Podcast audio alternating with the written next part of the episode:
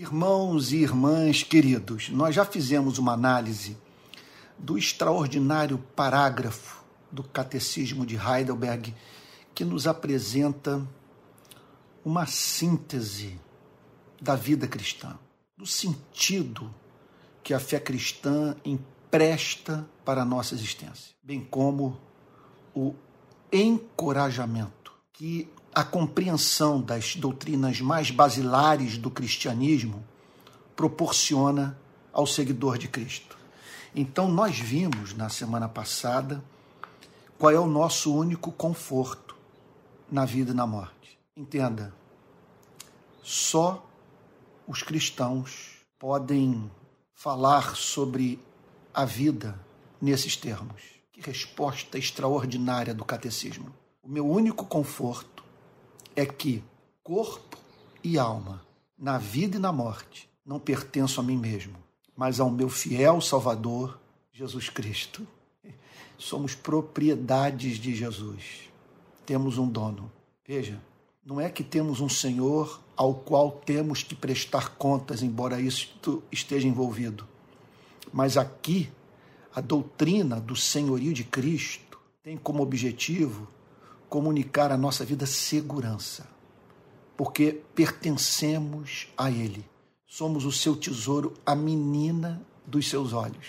O texto diz então que, ao preço do seu próprio sangue, pagou totalmente por todos os meus pecados e me libertou completamente do domínio do pecado. Ele me protege tão bem que, contra a vontade de meu Pai do céu, não perderei nem um fio de cabelo.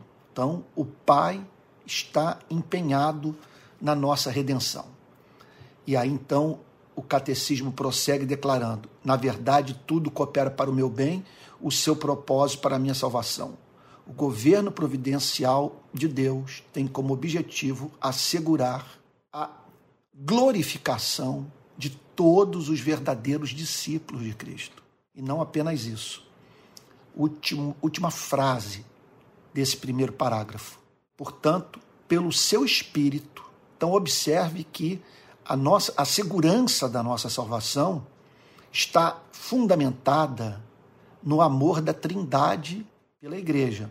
Portanto, pelo seu espírito, ele também me garante a vida eterna e me torna disposto a viver para ele daqui em diante de todo o meu coração. Então, o filho conquistou essa redenção para nós no Calvário. O Pai, pelo seu governo providencial, cuida de nós, num amor meticuloso que envolve até os cabelos da nossa cabeça. E o Espírito Santo opera no nosso coração, testificando com o nosso espírito que somos filhos de Deus, nos consolando nas lutas, iluminando a nossa mente quando nos sentimos em trevas, dispondo a nossa vontade para uma vida de obediência, livrando-nos assim da tirania das circunstâncias, dando-nos uma liberdade interior que nos impede de nos tornar escravos das contingências da vida. Bom, a segunda questão que o catecismo se propõe a responder tem íntima relação com a primeira. A primeira é qual é o seu único fundamento na vida e na morte. A segunda questão, o que você deve saber para viver e morrer nesse fundamento. Então, primeiro parágrafo é de tirar o fôlego. Nos apresenta um Deus que, no seu infinito amor, cuida de nós, uma vez que ele se recusa a aceitar a ideia de algo nos arrebatar do convívio que temos com ele. Ele quer morar eternamente conosco. Isso é incrível. Ele quer que sejamos eternos cidadãos do seu reino, vivendo, portanto, sob a luz de seu rosto.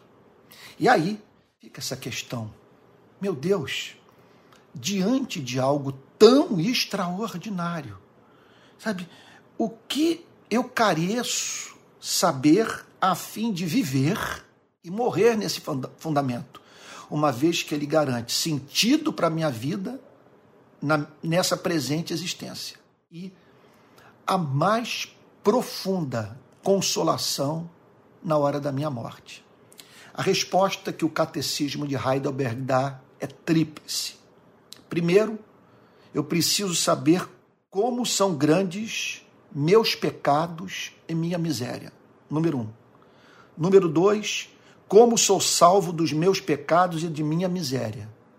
Número três, como devo ser grato a Deus por tal salvação. Vamos tentar entender os pontos.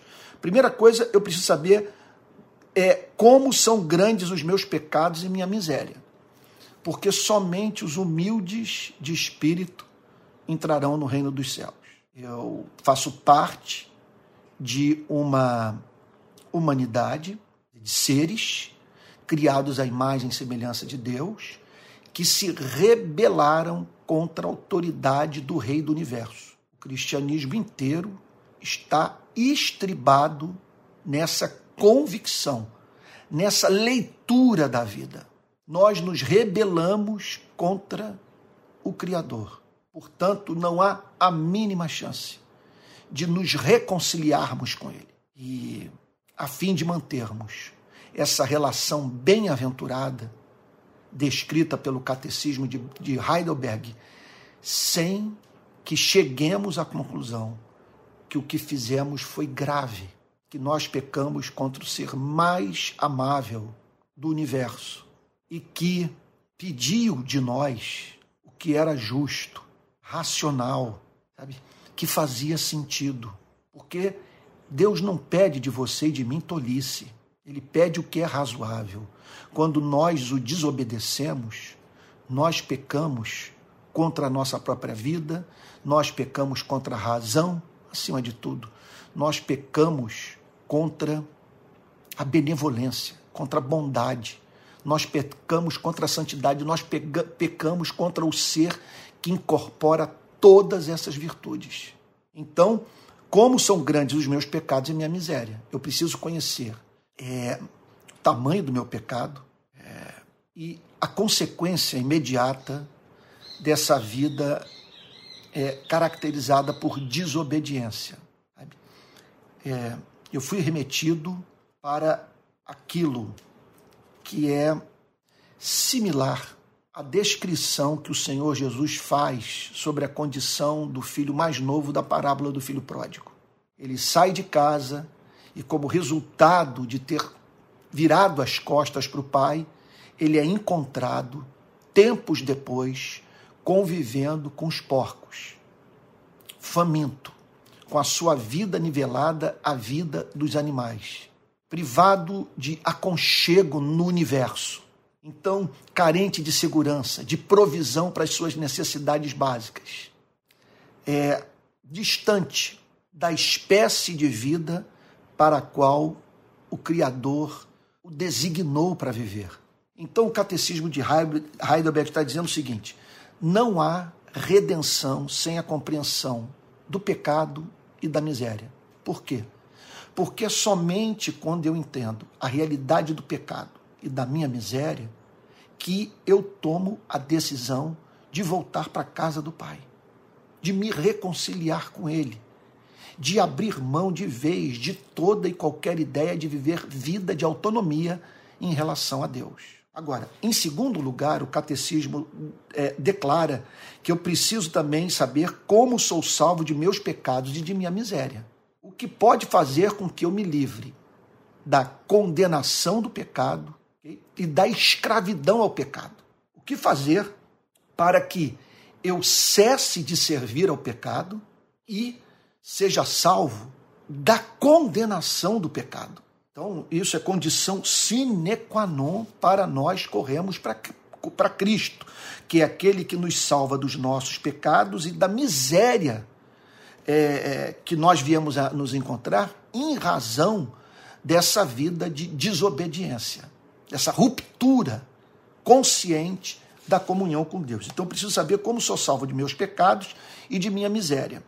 E, por fim, como devo ser grato a Deus por tal salvação após conhecer a resposta que nos é oferecida pelo Evangelho, eu preciso, portanto, eu, é, é, é, aprender a ser grato a Deus por tal salvação. Na verdade, eu, eu preciso aprender, veja, é aprofundar essa relação com Deus baseada em gratidão. Porque ela é automática, ela, ela é espontânea, ela é inevitável, ela flui é, é, naturalmente do encontro com Cristo, que é um encontro com, com um ser tão doce, tão misericordioso, tão bondoso, tão gracioso, que assim que eu tomo consciência do que essa redenção custou para ele, do que ela me livrou, eu passo a viver naturalmente uma vida movida à base dessa afeição santa, gratidão, que é o que desneurotiza a nossa relação com a ética cristã, uma vez que a gratidão a torna desejável, pois ao conhecermos a Jesus, somos movidos a viver para fazer Deus sorrir. Vamos então agora às evidências bíblicas, porque essa é a forma de se fazer teologia, sabe? É mediante é, o pensamento indutivo, análise, portanto, indutiva das Sagradas Escrituras.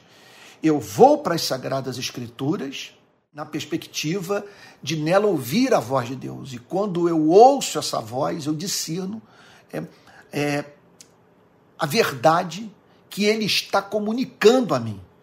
E aí, portanto, a partir do contato com essa verdade, eu também sou movido por ser racional a deduzir dessa verdade ou desse conjunto de verdades é, outras verdades mais e suas consequências práticas. Então, é, é, não é teólogo aquele que impõe seu, seus pressupostos intelectuais, seus condicionamentos é, ideológicos, o seu temperamento, sabe, ao texto das Sagradas Escrituras. Nós devemos ir para as Sagradas Escrituras cônscios das nossas limitações, desses fatores que condicionam a nossa interpretação da Bíblia. Mas, veja, entender a dificuldade envolvida é, nesse exercício interpretativo não significa nós perdermos a esperança de ouvirmos a voz de Deus na Sua palavra. Espero que eu esteja sendo claro, sabe? Aqui uma, uma impressão que eu errei no português em alguma frase, na construção da frase, mas eu não vou parar aqui, não vou refazer a fita. Aliás, eu não edito nenhuma mensagem, não tenho nem tempo para isso eu vou falando, mas eu espero que eu tenha sido claro, por favor, porque o ponto é de, é de central importância. Ok? Vamos lá. Então vamos, vamos agora para a evidência bíblica, que assim se faz teologia. Eu vou para as Sagradas Escrituras, movido pela fé que eu posso é, é, é, é inferir da Bíblia suas doutrinas e viver no poder da verdade revelada por Deus. Então, nós acabamos de ouvir uma declaração.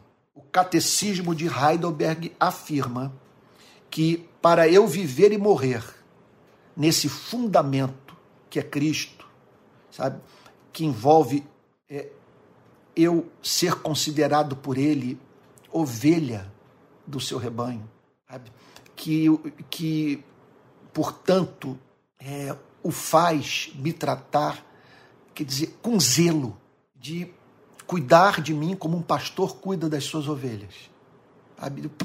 Quer dizer, eu pertenço a Ele. Agora, como viver e morrer nesse fundamento? Então, primeira declaração, vamos lá. Como são grandes meus pecados e minha miséria. É isso que a Bíblia ensina. Vamos lá para Mateus, capítulo 9. Mateus, Evangelho de Mateus, capítulo 9, versículo 12. Eu disse no nosso, na nossa última aula que é, esse é um tipo de comunicação que não tem esse dinamismo de algumas lives, de alguns, é, de alguns vídeos que são feitos por especialistas nesse tipo de comunicação. Sabe, eu, não, eu, eu, eu, eu tô, estou trabalhando com os recursos de que disponho e eu não conheço outro método para edificação é, mais profunda da igreja do que esse, do que irmos para as Sagradas Escrituras e ah, extrairmos das Escrituras a verdade e não apenas isso. E buscarmos nas Escrituras é, as evidências é, é, que corroboram as nossas convicções doutrinárias. porque caso contrário, nós não estamos lidando com a verdade. Nós estamos lidando com frases que seres humanos botaram na boca de Deus. Estamos crendo naquilo que Deus nunca falou. Então, para nós nos certificarmos de que Deus falou, nós precisamos ir para o texto, dele extrair a doutrina. Agora, não é boa teologia você é defender doutrina com base em texto isolado.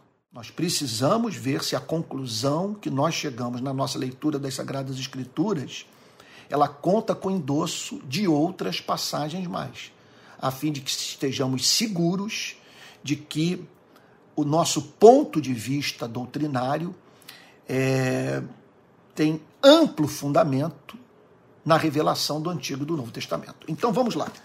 Mateus capítulo 9, versículo 12. Mateus 9, 12 diz assim: Mas Jesus, ouvindo, disse: Os sãos não precisam de médico, e sim os doentes. Está aí, portanto, uma evidência de que o catecismo de Heidelberg nos apresenta uma verdade inegociável da fé cristã, que para ser salvo eu preciso saber é, quão grandes são os meus pecados e a minha miséria. Porque só quando eu entendo que eu sou um doente que eu corro para Cristo em busca de cura. É isso que me preocupa com relação a, a, ao que está em curso no protestantismo brasileiro. As pessoas estão se aproximando da igreja, das denominações evangélicas, é, é, do mundo evangélico, veja, mais movidas pela ideia de que são infelizes e só podem encontrar felicidade em Cristo, do que são pecadoras, que vivem uma vida que jamais as satisfará, ok? E que carecem do perdão que Cristo oferece. Então, uma coisa é você se aproximar de Cristo na condição de um infeliz que anseia por felicidade. Outra coisa é você se aproximar como um pecador que se considera infeliz, mas uma infelicidade que é consequência de uma vida que se recusa a se submeter à vontade de Deus. Então, é quando a verdadeira pregação do Evangelho, que caracteriza a verdadeira pregação do Evangelho, o anúncio das, das mais novas, que é seguido pelo anúncio das boas novas. Então, primeiro, eu sou confrontado pela verdade, sou, com, sou chamado a tomar consciência do meu pecado e da minha miséria, e aí sim, na, mediante a ação do Espírito Santo, por meio da pregação da igreja, do contato, do meu contato com a verdade, é, eu corro para Cristo em busca de redenção. Vamos para uma outra passagem das Sagradas Escrituras, é, Romanos capítulo 3, versículo 10. Vamos lá então. Romanos, capítulo, é, capítulo 3, versículo 10. Diz assim: é, Como está escrito, não há justo nem um sequer. Isso vale para progressistas e conservadores, para a direita e para a esquerda, para homens e mulheres, para pobres e para ricos. Como está escrito, não há justo nenhum sequer. Não há um ser humano que viva a vida de conformidade à vontade de Deus revelada na Sua palavra. Esse é o sentido de ser justo. Não há quem entenda, não há quem busque a Deus, não há quem naturalmente tenha prazer em Deus. Anele pela sua companhia. Faça do conhecimento de Deus é a força motriz da sua existência. E não existe isso. Como disse essa Luiz, a ideia de o homem é, procurando a Deus é, pode ser comparada à ideia de, do, do rato procurando o gato. Não existe isso. Então, todos se desviaram e juntamente se tornaram inúteis. Não há quem faça o bem, não há nenhum sequer. Essa passagem é. é olha, eu, eu diria que todo livro de história geral deveria ser lido à luz desse texto. Aliás, eu diria também que toda literatura sobre, sobre história geral corrobora, quer dizer, apresenta evidência empírica dessa descrição que Romanos faz sobre a humanidade. A garganta deles é sepulcro aberto, com a língua enganam, veneno de víbora está nos seus lábios, a boca eles a têm cheia de maldição e amargura. Que alguém me convença que o apóstolo Paulo, a fazer essa declaração, está sendo pessimista. Os seus pés são velozes para derramar sangue. Nos seus caminhos a destruição e miséria. Eles não conhecem. Olha, isso aqui foi escrito antes da Primeira Guerra Mundial. Dois mil, dois mil anos antes da explosão das bombas de Hiroshima e Nagasaki.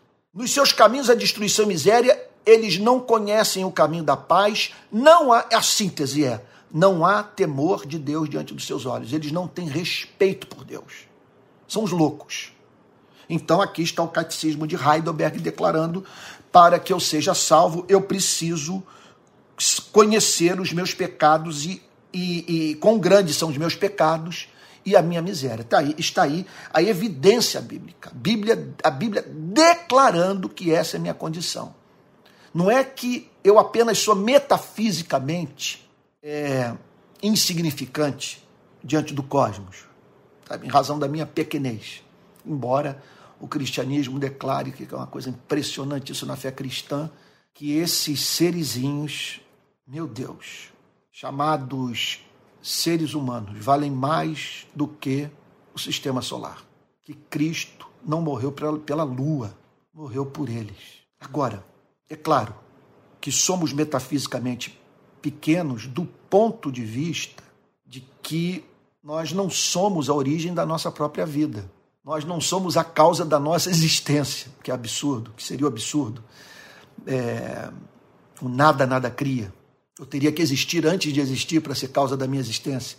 É, veja, eu não sou independente, eu não sou autônomo, eu não sou imutável, eu não sou infinito. É, então, a minha grandeza consiste no afeto que o Criador tem por mim. Agora, eu não devo me considerar apenas pequeno quando vejo o meu planeta é, a partir de uma foto de um telescópio, sabe, como o Hubble. Sabe? E aí eu percebo aquele pálido ponto azul, olha olho para aquilo e digo: meu Deus, o que eu sou? A Bíblia acrescenta uma outra informação.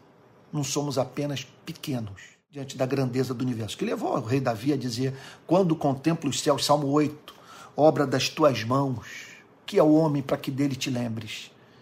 É, é, é, é, isso que somos, mas a Bíblia declara que nós também somos pecadores e que nós carecemos desesperadamente de perdão. Então vem a segunda pergunta, vem a segunda afirmação. Primeiro, eu preciso saber como são grandes os meus pecados e minha miséria. Em segundo lugar, eu preciso saber como sou salvo dos meus pecados e de minha miséria. Vamos lá para o texto de Lucas, capítulo 24. Eu vou pedir que você abra a Bíblia em Lucas, capítulo 24, verso 46. Vamos lá. Pode parecer, repito, um, e talvez se lhe afigure como um exercício entediante, mas me mostre um outro caminho para nós crescermos no conhecimento teológico eu não conheço. O trabalho é esse mesmo. É espinhoso, mas não mais difícil do que caminhos que nós tomamos para é, obter vitória é, em outras áreas da nossa vida. Somos capazes de nos matar para ter um corpo esbelto, para ganhar bem, para nos tornarmos conhecidos. E penso que nós não deveríamos ver como um grande sacrifício nós separarmos tempo para, com cuidado, examinarmos as Sagradas Escrituras a fim de ouvirmos a voz de Deus nelas. É Lucas 24, verso 46. Vamos lá.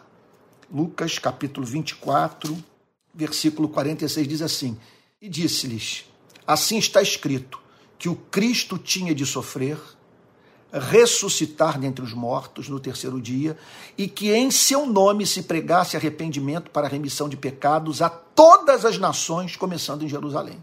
Então aí está a evidência para essa, essa frase que representa a segunda condição para que uma pessoa seja redimida e viva no fundamento que é Cristo, sabe? Nessa presente vida e na morte.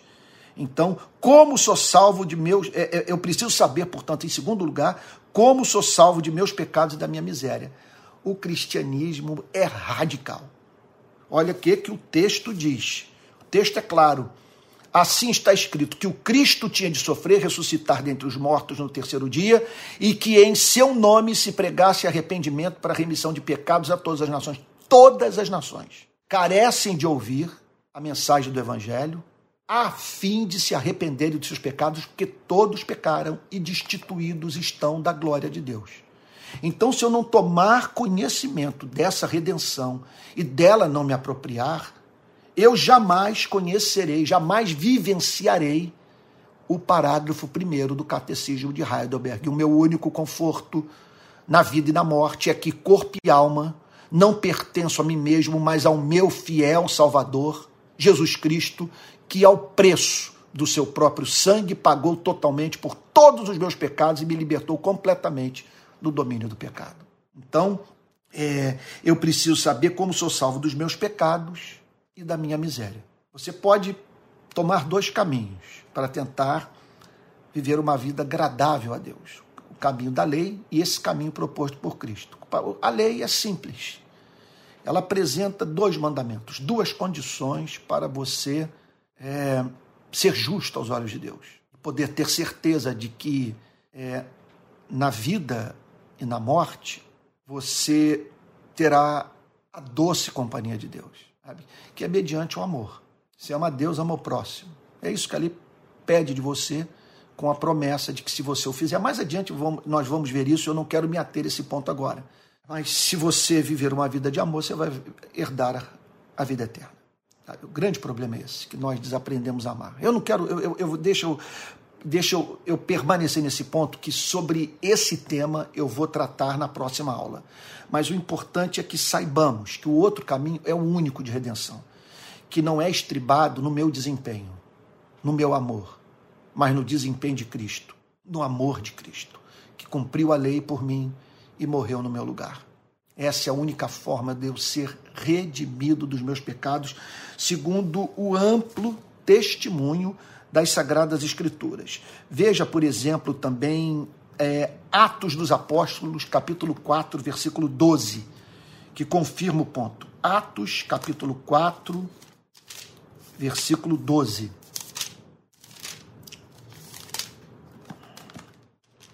Aqui está. E não há salvação em nenhum outro, porque debaixo do céu não existe nenhum outro nome dado entre os homens pelo qual importa que sejamos salvos. Ele é caminho, verdade e a vida Ninguém vê ao Pai senão por Ele.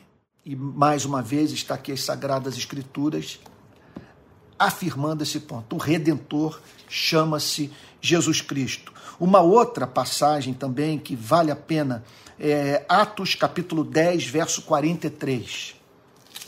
Atos 10, versículo 43, que diz assim: Dele todos os profetas dão testemunho de que, por meio do seu nome, todo o que nele crê recebe remissão de pecados. Portanto, é para que eu viva e morra no fundamento que é Cristo, eu primeiro, eu primeiro preciso saber quão grandes são os meus pecados e minha miséria. Eu tomo consciência da minha necessidade de ser redimido. Em segundo lugar, eu preciso também tomar consciência do que é necessário para que eu seja salvo dos meus pecados eu seja salvo dessa vida detestável que eu vivo aos olhos de Deus, porque não amar é detestável aos olhos do Criador. Ele pede amor. Na verdade, esse é o sentido da palavra pecado. É, é, é errar o alvo. E nós erramos o alvo quando nós deixamos de amar. Amar a Deus e amar ao próximo. Então, preciso tomar consciência do que é necessário para que eu seja salvo dos meus pecados e da minha miséria. Dessa vida que tem como característica o desassossego. Eu não descanso nunca, porque o cobertor é sempre curto para aquele que não vive pela fé, que é incapaz, por não conhecer o amor redentor de Deus, de dizer: O Senhor é o meu pastor e nada me faltará. Por fim, uma última declaração, sabe? Eu preciso, eu, eu preciso saber como devo ser grato a Deus por tal salvação. Eu preciso É porque eu só vou viver nesse fundamento, só vou permanecer nele quando após essa experiência de redenção eu passo a viver uma vida de obediência em amor, de um de uma quer dizer, é uma sujeição à vontade de Deus, um serviço, um culto que eu presto a ele, movido pela mais profunda gratidão por ele ter me tirado de uma vida de pecado e de miséria. Vamos aos textos então? É, e aqui nós rumamos para a parte final dessa nossa é, classe de escola dominical. Então diz assim, Salmo 50, versos 14 e 15. Vamos lá para o Antigo Testamento. Salmo 50, versos 14 e 15, que dizem assim. Opa, calma aí, tem alguma. Salmo 50. Calma aí, eu acho que teve, tem algum erro aqui. Salmo 50, versos 14 e 15. Não, eu, ah, eu, meu Deus, eu estou em Isaías. Eu já ia dizer que o catecismo de Heidelberg está equivocado. Mil perdões. Eu estou no livro de Isaías falando, mas calma aí. Essa referência aqui não bate. É, mas vamos aqui para Salmo capítulo 50, versos 14 e 15. Olha que coisa bonita. Ofereça a Deus sacrifício de ações de graças. Sacrifício de ações de graça significa o seguinte: você botar sua vida no altar como oferta. Porque ele colocou sua vida no altar como oferta pelos seus pecados, pelos meus pecados. Então eu faço o mesmo. Eu transformo a minha vida num sacrifício. Agora, ele o fez por amor gracioso. Eu devo fazê-lo por amor grato. Ofereça a Deus sacrifício de ações de graças e cumpra os seus votos para com o Altíssimo. Aliança que você fez no batismo de viver uma vida de fidelidade a Deus. Invoque-me no dia da angústia e eu o livrarei e você me glorificará. Então, essa é a tônica da verdadeira espiritualidade, a gratidão. Vamos para uma outra passagem, Salmo 116, versos 12 e 13. Salmo 116, versículos 12 e 13. Eu quero pedir mil perdões a você pelos atropelos, pelos erros, sabe, pelas pausas que eu faço, porque veja, eu sou assim aquele tipo de pregador que ama é, pregar em templo lotado, em grandes com, com, com é, é, é, em grandes é, reuniões. E quanto mais gente é presente no auditório, mais livre eu fico no púlpito. Então, a minha vida inteira foi pregar olhando nos olhos das pessoas sabe? Muitas vezes tendo esse feedback dos bancos, das lágrimas sendo derramadas, das expressões de gratidão, de arrependimento e tal. E aqui eu estou diante dessa câmera, sabe? E, e, e sem esse retorno, sem esse feedback. É bem verdade que há muitos anos eu trabalho com, com televisão, mas não é a mesma forma de comunicação, não é verdade? Eu sinto falta desse contato, embora hoje eu já tenho uma eclesiologia um pouquinho diferente. Eu, eu eu hoje eu, eu sinto mais prazer na comunhão da igreja, sabe, em, em, em pequenas igrejas as, na, nas quais as pessoas se conhecem, se conhecem pelo nome, as pessoas têm identidade, quando se ausentam, todos sentem a falta, sabe, do que é uma igreja é, na qual é, é, os cultos têm que ser necessariamente dentro de um templo com uma multidão presente. Não que eu seja contra isso. Isso aí tem é, é, quase dois mil anos de história, aproximadamente 1750 anos de história, porque o primeiro templo foi, foi edificado por volta do ano 250. Então nós temos aí 1750 anos aproximadamente de cristãos se reunindo em templo para adorar a Jesus Cristo. Não tem nada contra isso. Mas eu acredito que nós podemos criar alternativas para aqueles que preferem uma coisa assim mais aconchegante, sabe, com menos pessoas e mais orgânica. E a, a, eu diria também menos. É, como é que eu poderia dizer? Controlada pelo clero, sabe?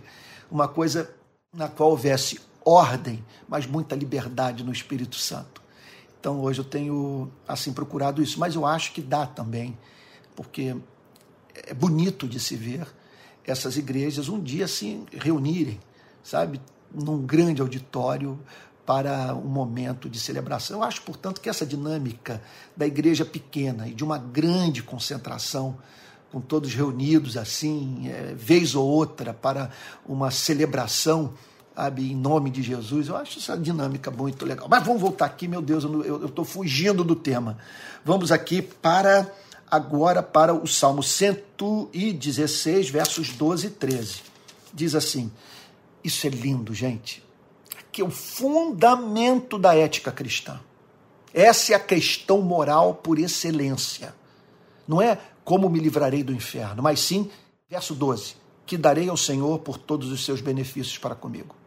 Você está entendendo porque o catecismo diz que para viver e morrer nesse fundamento, eu preciso saber, é, eu preciso aprender a ser grato a Deus pela redenção que há em Cristo. É, e não é que eu seja salvo pela gratidão, mas a gratidão que deságua em vida santa é a principal evidência de que a nossa experiência de salvação foi genuína. Você quer saber se você é cristão? Se você é um filho, uma filha de Deus, responda a uma pergunta. Essa é a grande questão moral do presente momento da sua existência que darei ao Senhor por todos os seus benefícios para comigo. Quando você pensa na redenção pelo sangue de Jesus Cristo, na obediência de morte de, é, é, é, do nosso Salvador, quando você pensa na regeneração, no dom da fé, no dom do arrependimento, sabe, na adoção, na justificação, no perdão de pecados, na glorificação, no cuidado providencial de Deus, nas experiências de livramento, nas orações ouvidas, no testemunho do Espírito Santo. Meu Deus, você não é movido a fazer essa pergunta, Senhor, que darei a ti por todos os teus benefícios para comigo? Senhor, o pecado é loucura. Como é que eu posso me insurgir contra um ser que me trata com tanta dignidade? Verso 13 erguerei o cálice da salvação e invocarei o nome do Senhor. E eu poderia mencionar tantas outras passagens mais.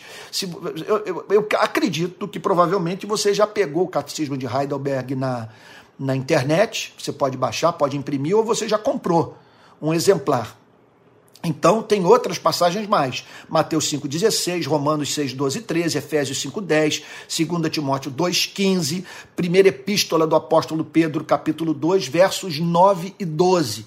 São outros textos que fundamentam o ponto. Vamos para a primeira, vamos ver essa assim? É só, vamos finalmente ver é, é essa passagem aqui. Primeira epístola de Pedro, capítulo 2. Vamos lá. Primeira epístola de Pedro, capítulo 2, versos 9 e 12 primeira epístola de Pedro, capítulo 2, versos 9 e 12, que dizem assim: 9 a 12, né? 9, 10, 11, 12. Vamos lá. Vocês, porém, são geração eleita. Olha a identidade da igreja. Isso aqui é uma definição. Se perguntarem para você o que é igreja, essa é uma resposta que você pode dar. Geração eleita, sacerdócio real, nação santa, povo de propriedade exclusiva de Deus, a fim de proclamar as virtudes daquele que o chamou das trevas para a sua maravilhosa luz. Eu saí das trevas, hoje eu me vejo na luz. Eu, quando eu estava do lado de fora, o cristianismo era um absurdo. Agora eu me vejo do lado de dentro, tudo faz sentido. Eu me percebo na luz. Então eu quero proclamar as virtudes daquele que me tirou das trevas para a sua maravilhosa luz. Antes vocês não eram povo, mas agora são povo de Deus. Antes não tinham alcançado misericórdia, mas agora alcançaram misericórdia. E por isso, somos gratos. E porque somos gratos, procuramos reproduzir o caráter de Jesus nas nossas vidas. Vamos então fazer uma síntese. Parágrafo primeiro, primeira pergunta do Catecismo de Raibo: qual é o seu único fundamento na vida e na morte? Então nós vimos a resposta que foi dada. Eu pertenço a Jesus Cristo. O Pai, pela sua providência, cuida até dos cabelos da minha cabeça. E o Espírito Santo atua dentro de mim para que jamais eu me afaste. Agora, o que você deve saber para viver e morrer nesse fundamento? Três respostas: saber como são grandes os meus pecados e minha miséria, saber como sou salvo de meus pecados e de minha miséria, e por fim, saber como devo ser grato a Deus por tal salvação. Eu espero que você tenha sido muito abençoado nessa classe de escola dominical. É fascinante essa comunicação é, pelas redes sociais, não é verdade? Porque eu, fiquei, eu fico a pensar quanto que eu poderia, quando eu me converti, dar uma aula numa classe de escola dominical para tantas pessoas. Porque, em geral, você chega no domingo de manhã numa classe de escola dominical, sabe, você tem sempre menos é, é, pessoas do que no culto. Tá? E, em geral, é isso que ocorre. Eu não me lembro de ter visitado uma igreja é, na qual é, o número de pessoas nas classes de escola dominical fosse proporcional ao número de pessoas no culto da manhã ou no culto da noite. E agora eu me pego aqui falando para centenas e centenas de pessoas. Isso é maravilhoso. E, e essa aula gravada e você vai poder rever tudo que foi falado, vai poder compartilhar, essa coisa vai ser, poder ser divulgada. É muito legal. Eu, eu sou apaixonado por tudo isso. E, então tá aí. É, é, é, é na próxima aula, nós vamos falar sobre como conhecemos a nossa miséria e o que a lei de Deus exige de nós. Tá bom? Então, é, é, o que eu gosto do catecismo de Heidelberg é que as declarações estão todas concatenadas. Na verdade, o catecismo apresenta o sistema doutrinário e mostrando, portanto, o valor de cada doutrina, nos ajudando a saboreá-la, ok? Mas também é, nos, é, nos oferecendo é, assim, conhecimento teológico que nos permite ver a doutrina à luz do todo, das demais doutrinas e correlacionando assim as verdades. Eu acho que eu não consigo conceber nada mais fascinante do que o estudo da teologia. Eu espero que você persevere, tá bom? E continue comigo aqui estudando. E faço um convite a você. Se, procure se matricular na escola de discípulos. É um, é um discipulado de um ano, sabe? Talvez você venha esteja assistindo é, esse, essa aula é, muitos dias depois do domingo em que ela está sendo ministrada. Mas esse curso de discipulado que eu estou dando agora concomitantemente a, a, a essa série sobre o catecismo de Heidelberg está gravado. Você pode entrar em qualquer é, em qualquer mês, em qualquer dia, qualquer hora, e você vai ter acesso a esse material que está registrado. E acredito que isso vai ajudá-lo, portanto, a conhecer algo que eu não vou tratar no Catecismo de Heidelberg. Eu diria que o Catecismo de Heidelberg é assim o, o, o, o primário, ok? E o ensino médio é a escola de discípulos, tá bom? Que Deus o tenha abençoado, tá bom? Nessa manhã, que você divulgue essa aula, espalhe aí pela rede, que você medite sobre o Catecismo de Heidelberg e até a nossa próxima classe de escola dominical. Eu espero que, como resultado disso tudo, você se pegue isso, sabe? Dizendo para Deus, Senhor, que darei a Ti por todos os teus benefícios para comigo. Deus te guarde.